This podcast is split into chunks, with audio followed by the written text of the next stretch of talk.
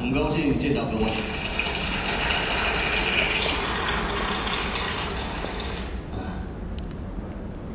我从八月份开始就陆续跟大家讲了百日销售大师跟千日千万元作战的内容，相信会有在那段时间就达成那个目标的人，会有比预期更快达成目标的人，也有因为各种理由而比预定时间还要晚达成的人。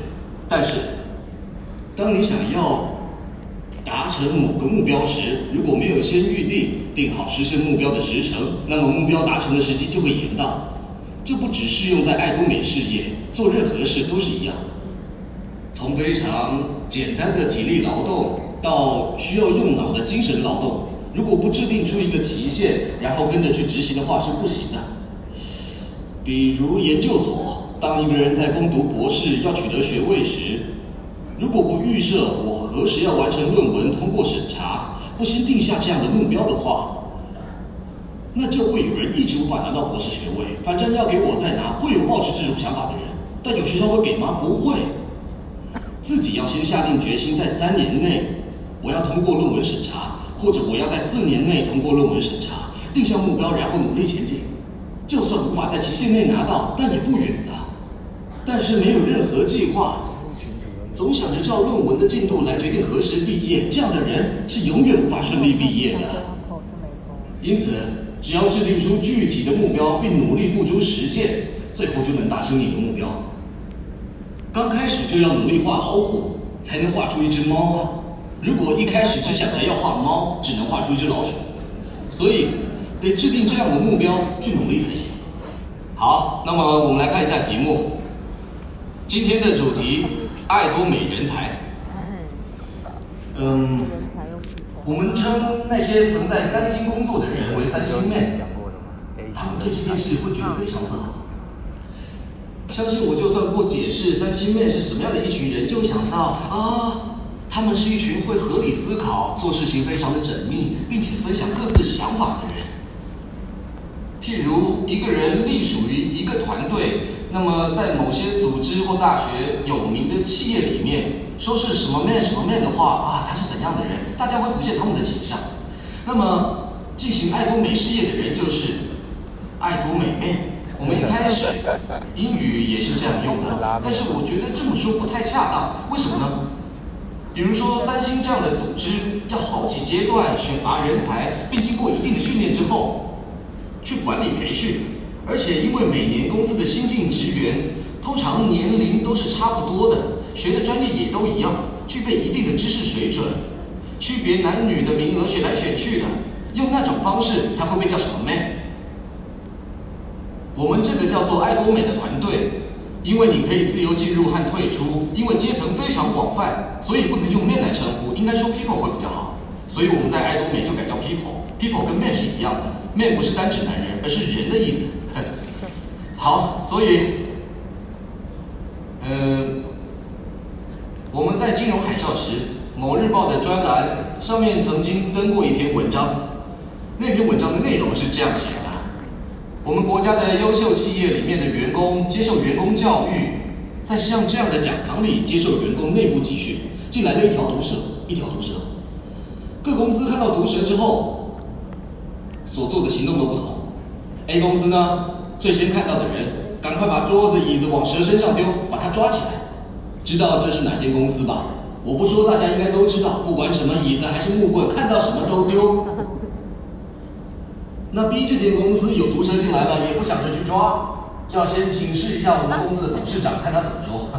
我们先请示董事长吧，也有这样的公司。然后还有一间公司，一条毒蛇进来了，呃，交给厉害的人抓吧，看谁会把他抓住，就坐在那儿，彻底的犬儒主义，只顾自己的利益，不管公司的状况，就坐在那儿。呃，你们厉害，你们去做，这不关我的事，这个会变成这样。有一间公司，就大家聚在一起讨论要怎么抓蛇，找出最有效率的方法，成功抓住它。这个应该就是三星了。有一间呢，明明就有毒蛇进来了，却坚持说没有，瞎话啊，一直睁眼说瞎话。危机 都已经来了，却没有意识到是危机。当机会来的时候就应该好好抓住，得紧紧抓牢才行。但是却放弃了，嗯，这就是文化，企业的文化。根据公司领导人他的领袖精神，跟这间公司专门处理什么样的业务，公司的文化会随之形成，对吧？文化就随之形成了。好，呃，我想先跟大家分享一个老鹰的寓言。老鹰的寓言，呃，一只老鹰，它的寿命跟人类差不多，据说大约可以活七十年，很长寿吧？以鸟类来说是这样。但是当它活了四十年之后，老鹰在那个时候，它就得在两个选择中决定一个，因为在经过四十年的岁月，它的鸟喙本来是长这样吧，但是因为太往前变形了。对于它猎食会产生困难，还有就是它的爪子本来会长得这么锐利，但因为爪子太长就变形了，像这样。还有它的翅膀也因为年纪大变得很没力，想要飞行很困难。那样的情况，老鹰没办法猎食的话就会死啊，野生的猛禽无法猎食的话当然会死亡。我们人类当父母老的时候，子女就会奉养。但是动物不是那样，它们都是要靠自己的，因此不能猎食，只能面临死亡。所以在那样的情况，它们只能活活饿死。那种情况下，老鹰只能在两个选项中选一个，要么饿死，不然的话就要把喙砸下石头，让自己老旧的喙脱落，让鸟喙脱落之后，等一段时间，让全新的鸟喙再长出来才行。然后，当鸟喙再长出来，就用新的鸟喙拔掉旧的爪子，拔掉了旧的，就会长出新的。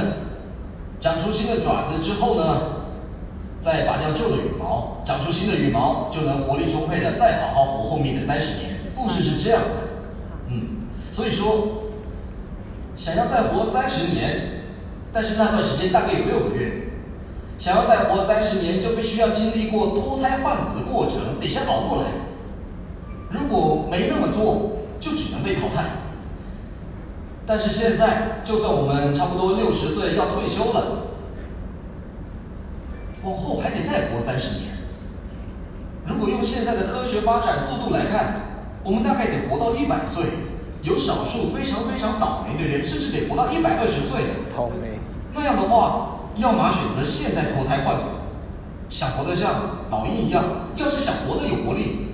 那为什么不改变？要继续浑浑噩噩的过生活？两个选一个，那不是别人可以帮忙选择的，到头来是自己选择的。所以要脱胎换骨。总而言之，若你的思考方式没有经历过一番脱胎换骨的转变的话，那很难会有一个充满活力的人生。这就是老鹰的预言，这就是预言。接下来，人才是最重要的生产要素。现在，我们经历过产业化的时代，进入了资讯化的时代，人才是最重要的生产要素。一般来说，传统的生产要素总共有三个：土地、劳动、资本这三样。在劳动里面，以前的话是需要体力劳动，现在需要精神劳动，人才第一。这是经济学家及经济圈同时在强调的论点。为什么这么说呢？在过去，能够致富的人，不管是拥有大片的土地，还是有大型的工厂，或是同时拥有好几个企业的人是可以成为富翁，没错的。但是最近变富有的全球富翁们，在国内也是一样。全世界的富翁最近在国内突然变成富翁的那些人，他们既没有土地，也没有任何一间工厂，完全靠自己的努力达到这样的成就。我来举一个例子好了，比尔盖茨，这位先生他有土地吗？有房子吗？有工厂吗？他什么都没有，但他现在是世界首富，对吧？看最近的数据统计，他的财产有七百二十亿美元。他在西雅图拥有一间公司，但是他现在已经放手了，退出公司管理经营，完全的靠他自己一个人完成这样的事业。再来，请看下一张，巴菲特，就是他也拥有一间不怎么大的公司来维持生计，是一间投资公司，是一间非常赚钱的投资公司，嗯，非常赚钱。他是仅次于比尔盖茨的富翁，资料显示他的财产有六百亿美元。大家不用去数一亿美元有多少钱，数不完的，到大家去世为止都数不完。把那些钱给你的话，把钱给你你也数不完，怎么样也数不完。一亿美元，各位没办法数了，数不完。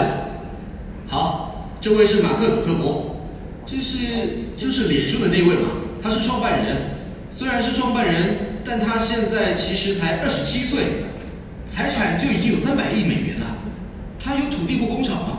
他也是靠自己的努力就达成这样的成就。好，嗯，都知道哈利波特吧？J.K. 罗琳，她是个未婚妈妈，带着一个女儿，本来是一周靠四百元的生活补助金过活的大臣，是一个大神。她现在，呃，哈利波特现在总共卖了呃四亿五千万本，大概卖了有四亿五千万本，连电影都已经拍七集了，光是电影的收入就七十亿美元，七十亿美元，那大概是台币两千多亿吧。所以说，短短五年，他自己是用 from beggar to rich 来形容。从乞丐变成富翁，这是在五年内就达成的。但是，他写好原稿之后，拿到十二间大型出版社去，都被拒绝了。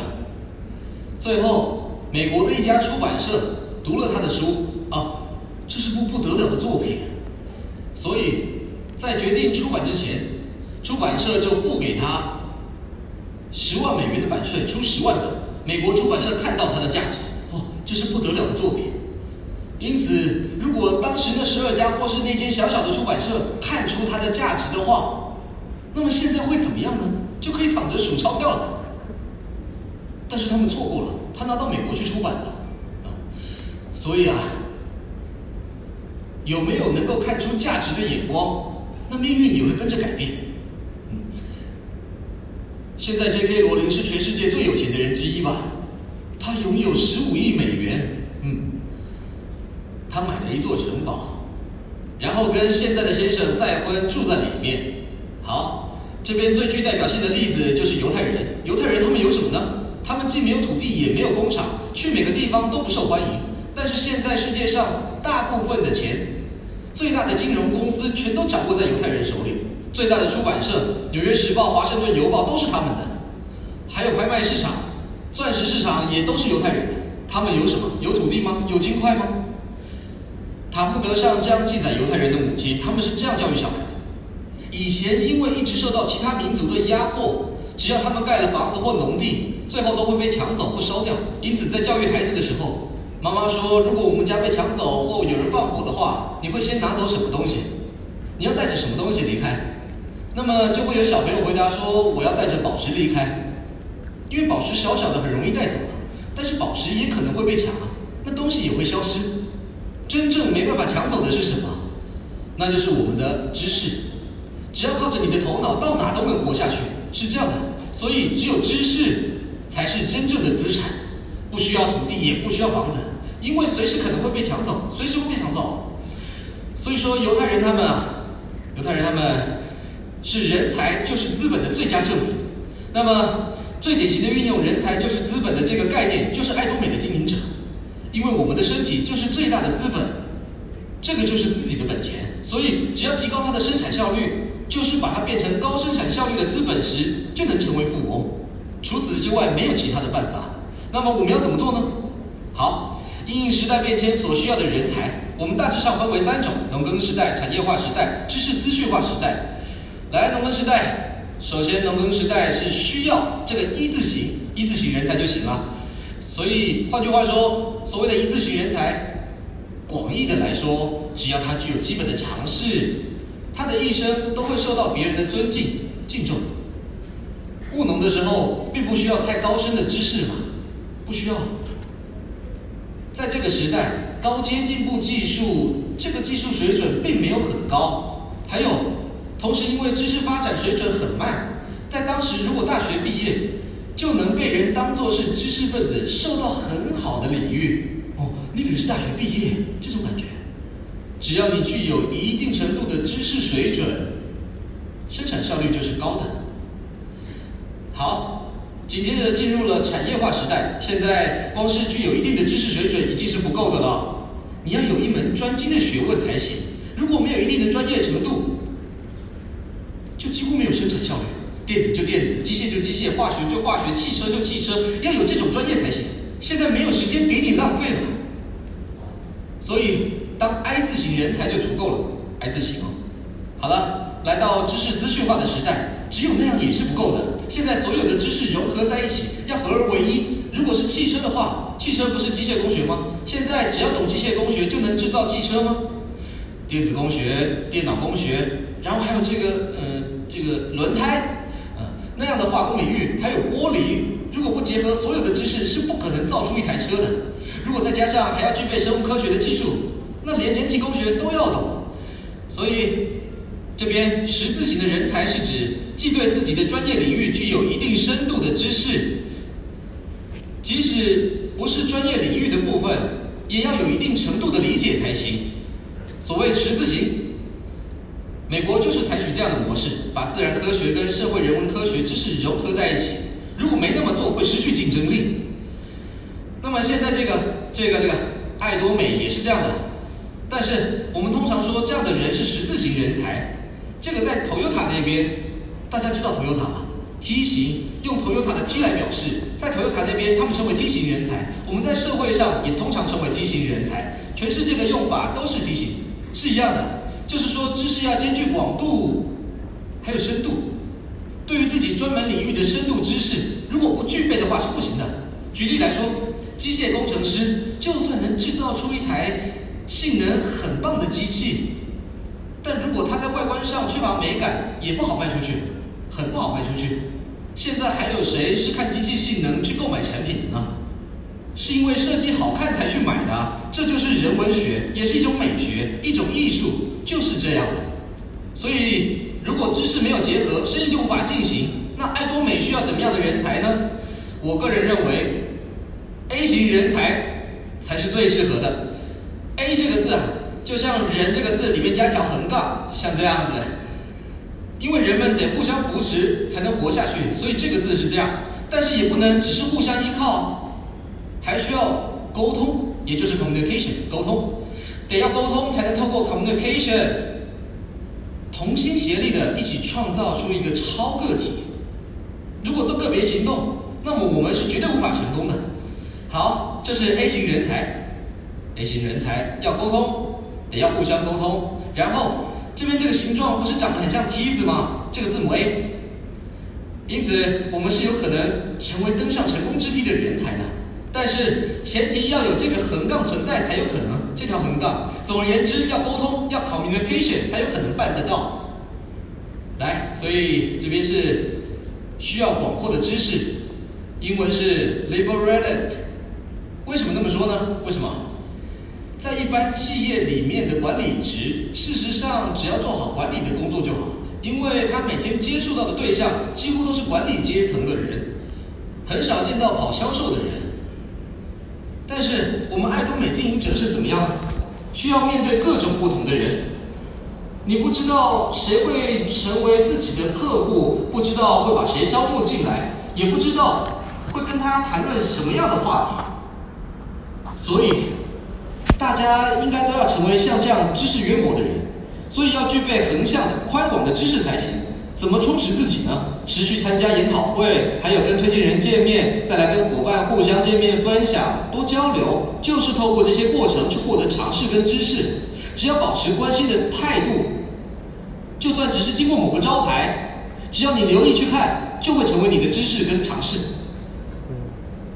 因为你的眼睛没打开，才会什么都看不到。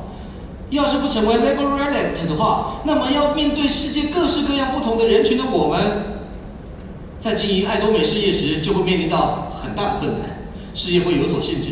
那么就只有这个就可以了吗？这边也要具备啊，这个专业知识、市场行销，还有爱多美的产品、爱多美的事业，对于这些的消费者的行动、消费者的心理，要怎么做，才能让自己的事业范围更扩张，成功的八阶段等等。这些都要去了解，得深入的了解。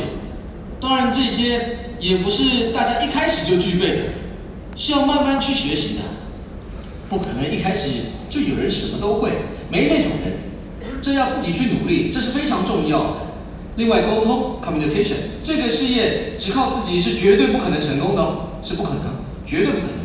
是因为我们同心协力才可能成功。如果不透过合作，是绝对不可能成功，这就是沟通 communication。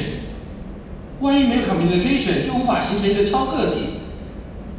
就算你能力再强，也没办法成功，就是没办法成功。所以这个 communication 彼此互相合作是非常重要的。这个广阔的知识跟专业知识，也是透过各位的互相合作，才有可能交换知识跟资讯。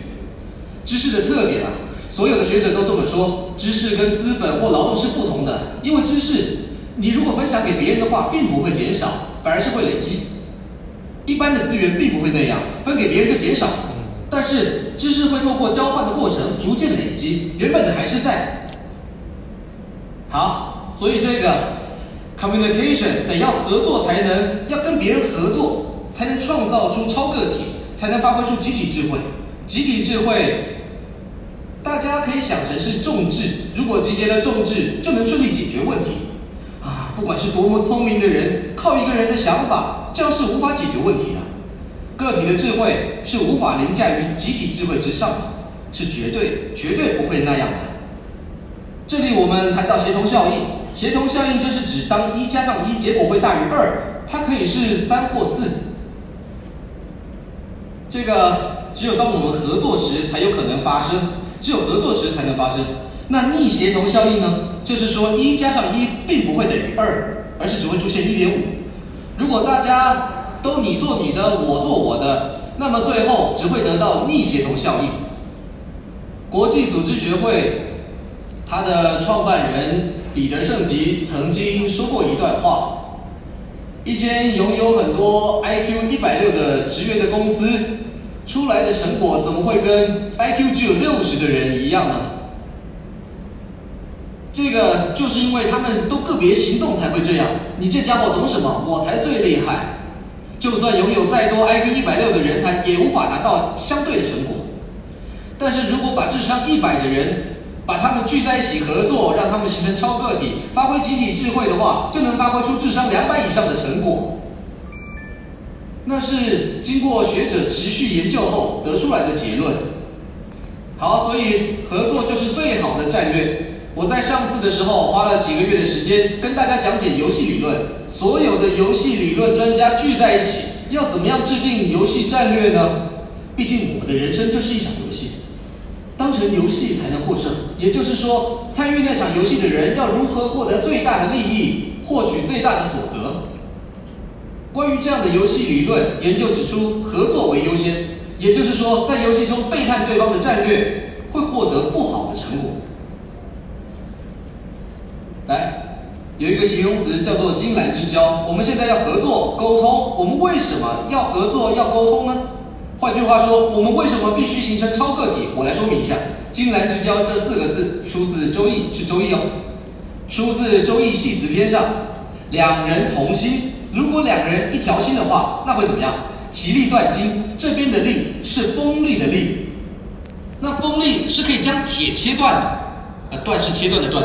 把铁切断，同心之言，下一句心意相同，同心同德的人讲出来的话，那香气就如同兰花一样。也就是说，两个人，两个人同心同德，目标相同的话，金那个既能切断铁，还能嗅到兰花的香气，这就是金兰之交。所以，这就是合作的话，力量就可以倍数的增长的意思。最后。我们现在进入结论，必须要异地思之，透过合作扩展基本常识与知识，还有培养专业知识，不能只局限在一两个。透过 communication 互相沟通，进而互相合作。如果要那样，就需要有异地思之的精神。异地思之这句话出自于孟子，改变的异字，土地的地字，所以是立场，是要换个立场去思考看看的意思。你是你嘛？想想，如果你是他，然后他是你的话，你会怎么行动？就是这个意思。这要如何思考呢？当然是用头脑去思考，但是只用大脑去想的话是不行的。我说异地感知没有出处哦，这个是我自己想的。要用心去感受才行，要用你的心去感受，这是充实心灵、头脑、心灵。但是有这两样的还是不够，还不够。异地行知。亲身去体验对方做的行动，每次都说那个人怎么这样演讲，那么就换你去试试看，一场演讲也不会的，你去试试看。这家伙怎么不会开车？别急着去批评，你去开开看。不要指责别人，应该要实际一起去行动看看，不要坐着说风凉话。要一起去行动，一起去行动才能理解那个人的立场，不是吗？嗯，就是那个意思。所以说，异地思之是孟子，孟子说他的概念是异地思之。那样做的话，我们是没有办法成为一体的。异地感知，用你的心去感受那个人的立场。现在